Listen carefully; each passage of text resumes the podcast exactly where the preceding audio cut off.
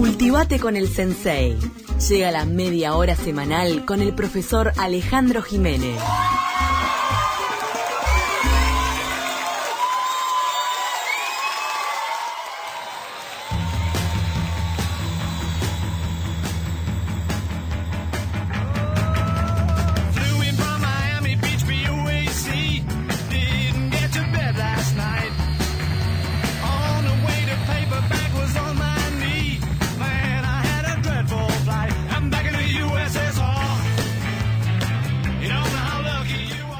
Bienvenido Ale Jiménez. ¿Cómo andan? ¿Cómo les va? Bueno, estamos en la tercera entrega del- de, de esto que dimos en la mar, 30 años de la caída de la URSS y el bloque soviético. Y en este caso empezamos con los Beatles, Sí. ¿no?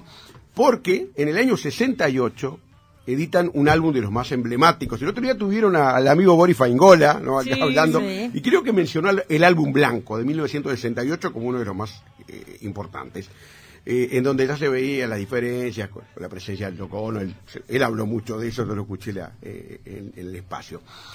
El álbum blanco ¿no? Eh, tiene una canción, la primera se llama Back in the USSR, o sea, volviendo a Estados Unidos. Fue muy polémico porque algunos acusaron a los Beatles hasta de izquierdistas, de... Después además hacen una que se llama, una canción de los Beatles que se llama Revolution, que también de las conocidas, o sea, eh, todo lo, muchos lo vieron como un apoyo a la URSS, a la, bueno, eh, por supuesto, sectores de derecha de Estados Unidos, anticomunistas. Bueno, finalmente hay que decir que la canción en sí es una canción de elogio a las mujeres eh, soviéticas. O sea, es una ficción. No estuvieron los Beatles en la Unión Soviética. ¿Pero fue un Eh, escándalo entonces esta canción? Claro, fue por ese lado, porque algunos lo la- escucharon ligeramente. Digo, él le dijo a las mujeres de Ucrania, de donde era Trotsky, de Moscú, donde era Lenin, y de Georgia, de donde era Stalin, ¿no? justo de los tres que hablamos el otro día. Y es una canción que además versionaron los Beach Boys, versionó eh, Billy Joel, por ejemplo, este, y por e- uruguayos, los Shakers, la cantaron también, Mira. ¿no?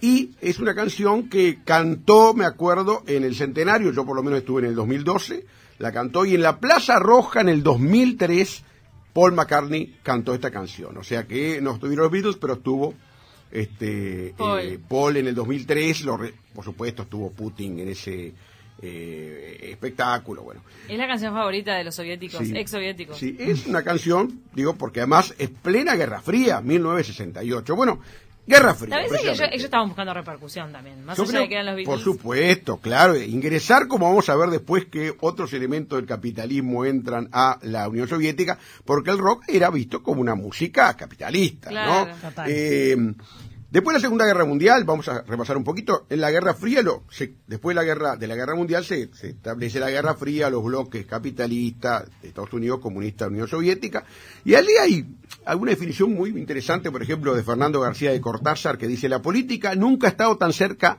de la guerra. ¿Qué quiere decir eso? Que eh, fue un- una guerra que no fue tal, ¿no? Porque del mismo, vamos a empezar por el nombre, Guerra Fría. Él dice, es una guerra de hielo, o sea, este, no de fuego. O sea, un poco ese, esa in- antinomia, hielo y fuego. Lo fuego hubiera sido una guerra frontal. Una guerra que nunca existió, llega a decir García de Cortázar. O sea, y es verdad, porque uno se, por ejemplo, se acuerda de, eh, por ejemplo, películas eh, que habla de espionaje, que habla de carrera armamentista, ¿no? Este, hasta sátira se ha hecho de la Guerra Fría, ¿no? No sé, ustedes seguramente, quizás lo hayan visto alguna vez, eh, Maxwell Smart, F-86, Ah, dice que hablaba con el, el zapatófono. zapato. Eso es una sátira, porque hay dos bandos que es caos y control. ¿No? Caos, los, los soviéticos, control, sin decir que, que son esos bandos. Pero a ver si, si estoy en lo cierto. Sí. eh, durante la Guerra Fría fue Sí. el punto más alto del espionaje Sí. a nivel Sin mundial. duda, claro, porque era más que nada ahí. Fue la- más famoso por esa en realidad Sí. la Guerra Fría. Siempre se decía que es porque estaba la amenaza nuclear, de, de- de que si el conflicto era directo podía haber volar bombas atómicas, destruir el planeta. Por Bueno, eso inspiró a tantas Sí. películas. Ahí el está. En el año 48 ya se da eh, un primer episodio de los conflictos localizados que se dan. O sea, no sea un conflicto directo, sino localizados. Es la división de Alemania y, Berlín que va a tener su- el muro en el año 1961, todavía más adelante. Pero ya Alemania se divide en dos, Alemania Occidental y Alemania Oriental, que durante 40 años existieron esas dos Alemanias, una comunista y otra capitalista. Y del 50 al 53 la guerra de Corea. que también significa la división de Corea en dos, que hasta hoy en día está dividida. Corea del Norte comunista, Corea del Sur capitalista. Eh, y en el año 53, en marzo, muere Stalin. O sea, y ahí se empieza a dar otra lucha por la sucesión. ¿Se acuerdan cuando hablamos de la lucha cuando se muere Lenin? Entre Trotsky y Stalin. Acá se muere Stalin y la lucha es entre Georgy Malenkov, que era pro- pro-Stalin, y Nikita Khrushchev, que era eh, en una línea contraria. Nikita no es una mujer, porque ese es un tema que me suele pasar Para cuando aclarar. doy estos temas. Ah, Nikita, sí. no, ah, eh, Porque eh, había una serie que se había llamaba La fam Nikita. Nikita, algo así, sí, sí. Era, ella era policía. Claro, algo así. Este era Nikita Sergeyevich eh, Khrushchev. Era ruso, eh, hijo de campesinos pobres y había hecho hizo carrera en el Partido Comunista, no Comité Central, Poliburo, bueno, todo lo que es este, esa carrera política y genera una palabra de difícil pronunciación que es la desestalinización. Él llega ya en sus dos primeros documentos como en el año 58 ya plantea cortar con sobre todo culto a la personalidad. Ahí vemos que se tiran abajo monumentos, por ejemplo. O sea, ¿Cómo? claro. ¿De sí, Stalin? De Stalin, claro. Hay que deses- desestalinizar, como quien dice. Eh, se Que sacan... estaba lleno. Claro, porque sí. le hacía mucho culto a su persona. Culto a personalidad, además este, se sacan, por ejemplo, nombres a lugares de, de- de- que públicos, se le cambian, o sea, hay todo como una mm, política de tratar de borrar la figura de Stalin. Se suaviza, por supuesto, también todo lo que era la violencia política, ¿no? La persecución sigue habiendo, por supuesto, sigue siendo una dictadura, sigue eh, habiendo un solo partido, pero ya no es ese nivel de violencia política, ¿no? De, que fue durante el estalinismo. Y a nivel externo, lo que se llama la coexistencia pacífica con Estados Unidos, ¿no? Coincidiendo, eh, Khrushchev, eh, Khrushchev estuvo entre el 58 y el 64, y entre el 61 y el 63 coincidió con John Fitzgerald Kennedy, que fue un momento de, eh, puede decirse, de paz, ¿no? Entre ambas, este, eh, ambos bandos, eh, por más que hubo, vamos a ver ahora después, algunos episodios, ¿no? Aislados que tienen que ver con eh, esa relación siempre conflictiva entre, este, en ese momento, este y oeste.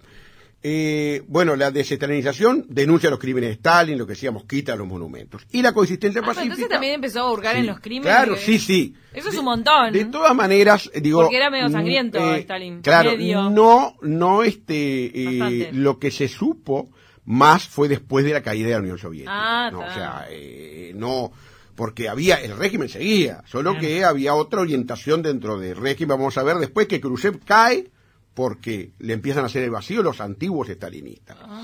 Esa consistencia pacífica hacen que se dé un, un episodio muy curioso, ¿no? Que es, que a ustedes les va a gustar seguramente, ¿no? Que es, que le bueno está a Gabo, porque a Gabo le encantaría, el viaje a Estados Unidos Ah. de Nikita Khrushchev. Nikita va con su, con Nina, su esposa, con sus dos hijas. Tengan en cuenta la diferencia con Stalin, que no, no quería nada con Estados Unidos, en cambio, Sanquilandia. va eh, Khrushchev a Estados Unidos. Diez días lo recibe el presidente eh, Eisenhower, el vicepresidente Nixon, y recorre, va a Los Ángeles, habla en la ONU.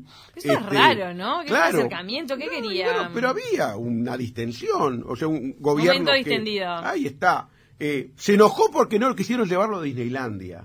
O sea, como no lo llevaron a Disneylandia, se enojó, ¿no? Ya era Se- mucho. ve que- Una se- foto de él en Disneylandia era un montón. Se ve que se ve que las hijas capaz que le reclamaron, ¿no? Claro. La tenía. ¿Qué edad tenían? Sí, no sé, esa- habría que investigar. Conoció a, eh, fue a Hollywood, conoció a Marilyn Monroe, a Frank Sinatra. Por Dios. Todos los símbolos. Eh, fue una fiesta, Shirley MacLaine lo quiso sacar a bailar y él no quiso. Liz Taylor, eh, Mike, eh, Kirk Douglas, eh, Gary Cooper, todos los que eran los íconos de ese momento estaban rodeándolo y las fotos, por supuesto. Y verdaderamente era un mensaje de paz porque eran dos personajes Claro. o dos sistemas muy distintos que por unos días tuvieron algo en común y prueba este, una de las bebidas refrescantes, no sé si podemos decirla, ¿no? Que es la Pepsi, ¿no? Por eso digo, no sé si podemos Bueno, pero le dieron Pepsi y no le dieron la otra, qué raro. Y la otra no. Ahora, hay una historia muy ¿Qué curiosa. pasó? La otra, llegó primero la Pepsi. O Ah. sea, la Pepsi se la dan, en, va a una, una feria, le dan la Pepsi, se tomó seis vasos, le encantó, así, hay una foto que está, este... Pero es todo este, muy polémico. Claro, pero si muy- yo fuera sí, de, del sí, bloque soviético sí, acérrima del comunismo, Claro. me, me No, sin la duda, sin duda, no, sin duda. eh, causó un impacto No, todo. malo. eh, todo causó un impacto la, la- eh, toda la Porque, situación. a ver, la Pepsi no existe Sí. en la URSS. No existía. No debía existir. No existía. Recién va a estar en el 74, 15 años después. O sea, estamos hablando del 59. En el 74 entra, todavía Guerra Fría, en el 74. Y ahora vamos a ver cuándo entra la otra. Después, ¿viste? Porque también ella entra después. ¿Qué momento? Khrushchev es un poco el padre de la carrera espacial, el, el Sputnik en el 70 57, la perra laica, ¿no? Mm. El- el primer ser vivo. Yuri Gagarin, que hablamos, ¿se acuerdan? Cuando se cumplieron este año 60 años de ese primer hombre en el espacio. Pero a su vez también, al mismo tiempo, a nivel de política internacional, invasión a Hungría en 1956 y algunos éxitos que tienen que ver con una relación, por eso decimos que había una distensión, pero por ejemplo en el 61 Estados Unidos intenta eh, invadir Cuba, ¿no? Este, desde Miami fracasa la que llamaba invasión de Bahía de Cochinos, y luego la crisis de los misiles famosa de octubre del 62, cuando la instalación de, misil, de un misil soviético en Cuba, ¿no? Ser, es respondida, o sea, apuntando a Estados Unidos, por un misil de Estados Unidos en Turquía apuntando a la URSS. O sea, ahí Ah. hay un momento ahí de gran tensión, ¿no? Y a partir de ahí empieza a instrumentarse algo que también va a ser muy importante en la relación este, bilateral, que es el teléfono rojo.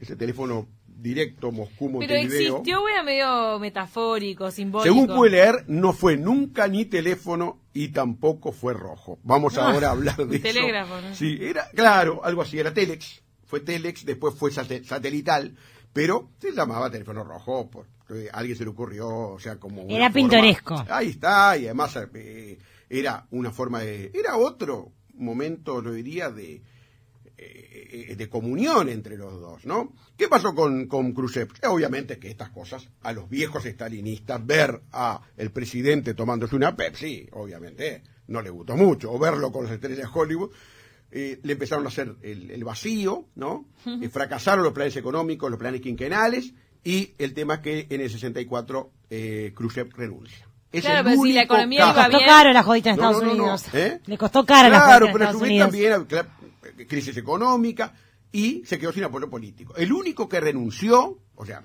Gorbachev también, pero se terminó la URSS, pero el único eh, en medio de la historia de la URSS que renunció fue Khrushchev, porque eran vitalicios, recuerdan que eran hasta que se morían los, los presidentes. Y ahí eligen a Leonid Brezhnev, que es una línea eh, más ortodoxa, eh, simpatizando con Stalin, pero ya no con la violencia política de Stalin. O sea, eh, Brezhnev había nacido en 1906, fue elegido como presidente en, en el 64, era una familia de obreros rusos, él era ingeniero metalúrgico y no tiene un- una represión sangri- sangrienta como el estalinismo, pero este, evidentemente es este eh, hay persecuciones se este, empieza a ver los primeros descontentos públicos e incluso en algún ¿Descontentos? sí en alguna república de las repúblicas que integraron hay que tener en cuenta que no solo eran las repúblicas de la URSS también estaban los países de lo que llamaba el, el Europa del Este eh, Checoslovaquia Rumania Bulgaria Países satélite, ¿no? satélite, empieza a haber algún hecho y hay en el 68 un, un hecho muy trágico, pero que es un símbolo, y es se, eh, se inmola una persona, Ah. un estudiante, 21 años, ¿no? 21 en, años. en Praga, eh, se inmola. Algo pasó eh, hace no mucho acá en la Plaza de Independencia, Sí, ¿no? O sea, un hombre una- acá. Una Pero forma pará, de- era una sí. forma de protesta en esa época, ¿no? Claro, sí, de, de inmolarse para, como contrario al régimen. Bueno, es un, es un mensaje político. Siempre ha sido, digo, este, en este caso ni que hablar, que era político en contra del sistema comunista que estaba imperando allí. ¿Qué pasa con artistas, intelectuales? Algunos empiezan a desertar. Y los más importantes son los bailarines. ¿Recuerdan? Alexander Godunov, Pa. Nureyev, Rudolf Nureyev, Está muy buena la película Nureyev. Baryshnikov, ¿no? Eh, empiezan a desertar. ¿Por qué? Porque Occidente dice, vamos a tentarlos a, Claro. a- a- a estos. Les ofrecen dinero, les ofrecen fama, ¿no? Este, por ejemplo, recuerdo... No, y- y también Mm, sí. Creo que lo que sentían un poco, porque hay una película sobre Nureyev cuando él se Sí, va del ballet ruso, eh, que sentían tal vez un poco más de libertad del otro Sin lado. duda, no, no, no. Además de todas esas tentaciones. No, sin duda. eh, era Y además era un, un impacto, yo diría, eh, mediático, ¿no? Se buscaba como Era algo, esto, o sea, optaron por la libertad y bueno, eh, por supuesto que Hollywood le dio lugar, estuvieron en películas.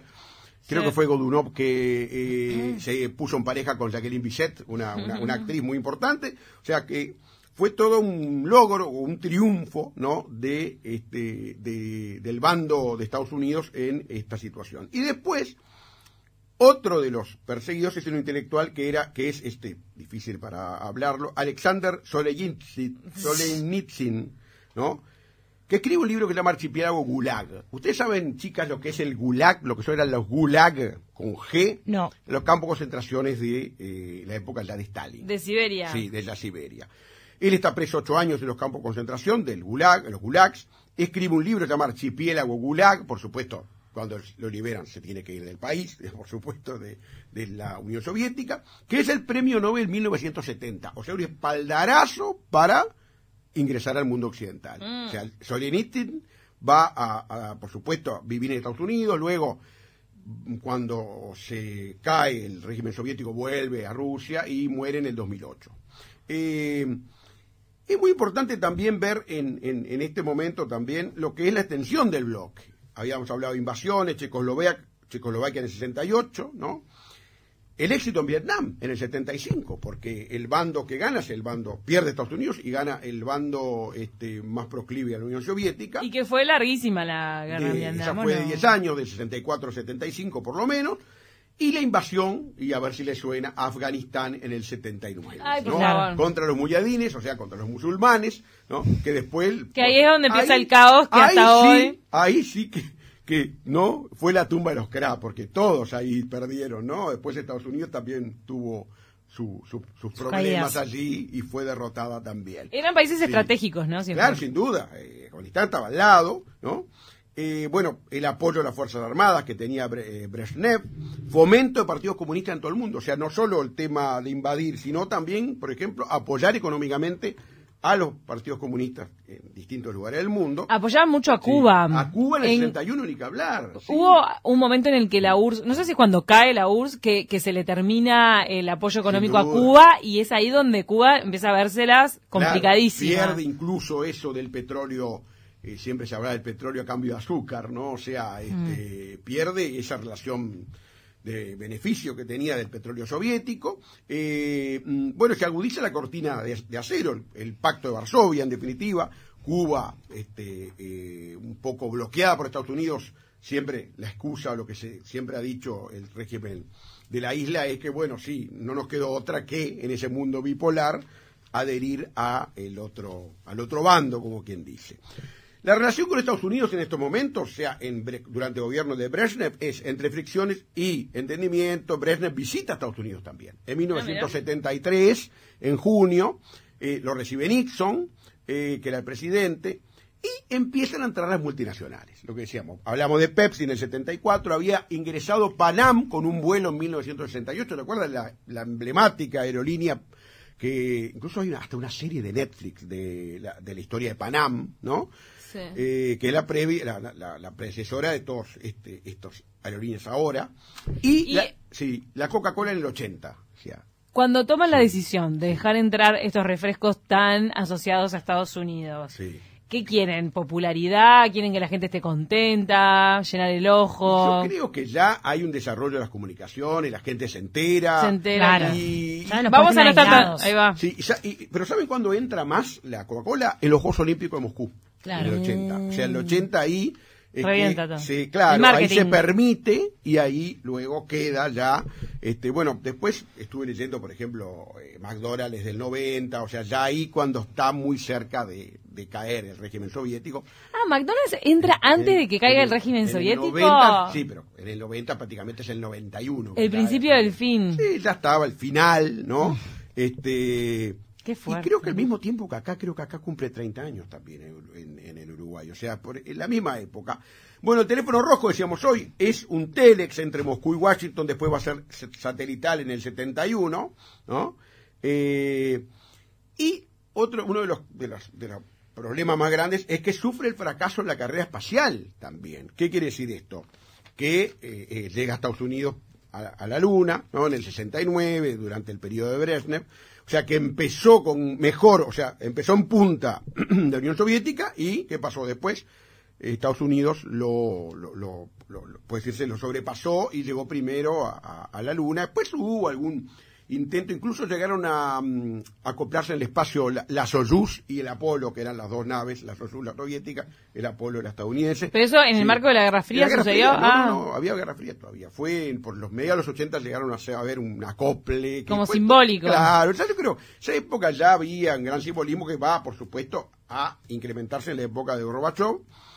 Bueno. Nos mandan que sí, Lennon también tomaba solo Pepsi. Nos manda Winston. Sí, no, pero Lenin eh, murió. Le- Lennon, ah, dice Ah, Lennon. Lennon. Lennon será o Lenin. Pero sí, dice Lennon. ¿O te Ah, referías John a Lennon. Lenin? John- no, no, John Lennon debe ser. Lenin no, no te tocaba una Lenin Pepsi. fue- se murió en el 24. No, Ya. no, no, no. Ni a no conocerla. conocer, No te va a conocer. Este, bueno, y, y- y los problemas de malas cosechas, falta de vivienda, empezaron a haber problemas cotidianos. O sea, ¿por qué? Porque había mucho presupuesto para defensa, para armamentismo, y cada vez más se retaseaba el presupuesto para, por ejemplo, planes sociales. O sea, vivía evidentemente una situación de eh, priorizar lo militar, ¿no? En gran parte en ese mundo de Guerra Fría, y también se empieza a mostrar el desgaste del régimen soviético. O sea, como que, y se empieza a burocratizar, a generarse una minoría gobernante, ¿no? Que es el principio del fin. Y que es lo que va a atacar Gorbachev, sin ninguna duda, con su perestroika y su glasnost, que es el tema para la próxima, este, el próximo encuentro que, que tengamos por acá. Que yo me estaba adelantando y dije, no sé si no es el turno de Gorbachev. No, Mirá, no, todo lo que les había da- pasado por encima. Claro, no daba para... para Saltear para- todo esto. No, No. no, daba para hacer todo en una vez porque No. nos quedaba muy cortito. No, porque acá uno. estamos viendo Sí. un poco el principio del fin. Sí, el Hoy. principio, claro, y sí, la próxima ya es el fin. Sí, es el fin con Gorbachev, digo que un personaje que todavía vive y de los más importantes, yo por lo menos tengo mi, mi valoración del siglo XX sin ninguna duda, animándose a, a algo que nadie se había animado y que signi- significó el, el fin. ¿no? La crisis de Chernóbil, la crisis nuclear. Mm. Vamos a hablar de eso. La prox. Sí, sí, porque es. Porque un también símbolo. tiene que ver. Es un símbolo, hay varios símbolos que tiene que ver, sí, por supuesto. O sea, es un, un accidente muy muy este nombrado del cual vamos a hablar. Nos adelante, para la clase que viene. Y hacemos, y un apartado de películas divertidas sobre, mm, sobre ese mundo bipolar. Sí, ahí Ah, está, están buenas, hay muchas. Este, podrían proponer, yo propuse lo de lo de Maxwell Smart, ¿no? Que hay, hay películas también de El Agente F-86, bueno, puedo hablar de otras. Dice, mucha estrategia occidental fue para balancear las creencias y filosofías dentro de la URSS. Dice Winston. Hay que Acá ver también opinan. qué pasa con los partidos comunistas en el mundo. Eso lo vamos a ver también. Incluso el Partido Comunista Uruguaya, cómo reacciona ante la perestroika, por ejemplo. Eso lo vamos a ver en la, en la Ah, qué momento. No.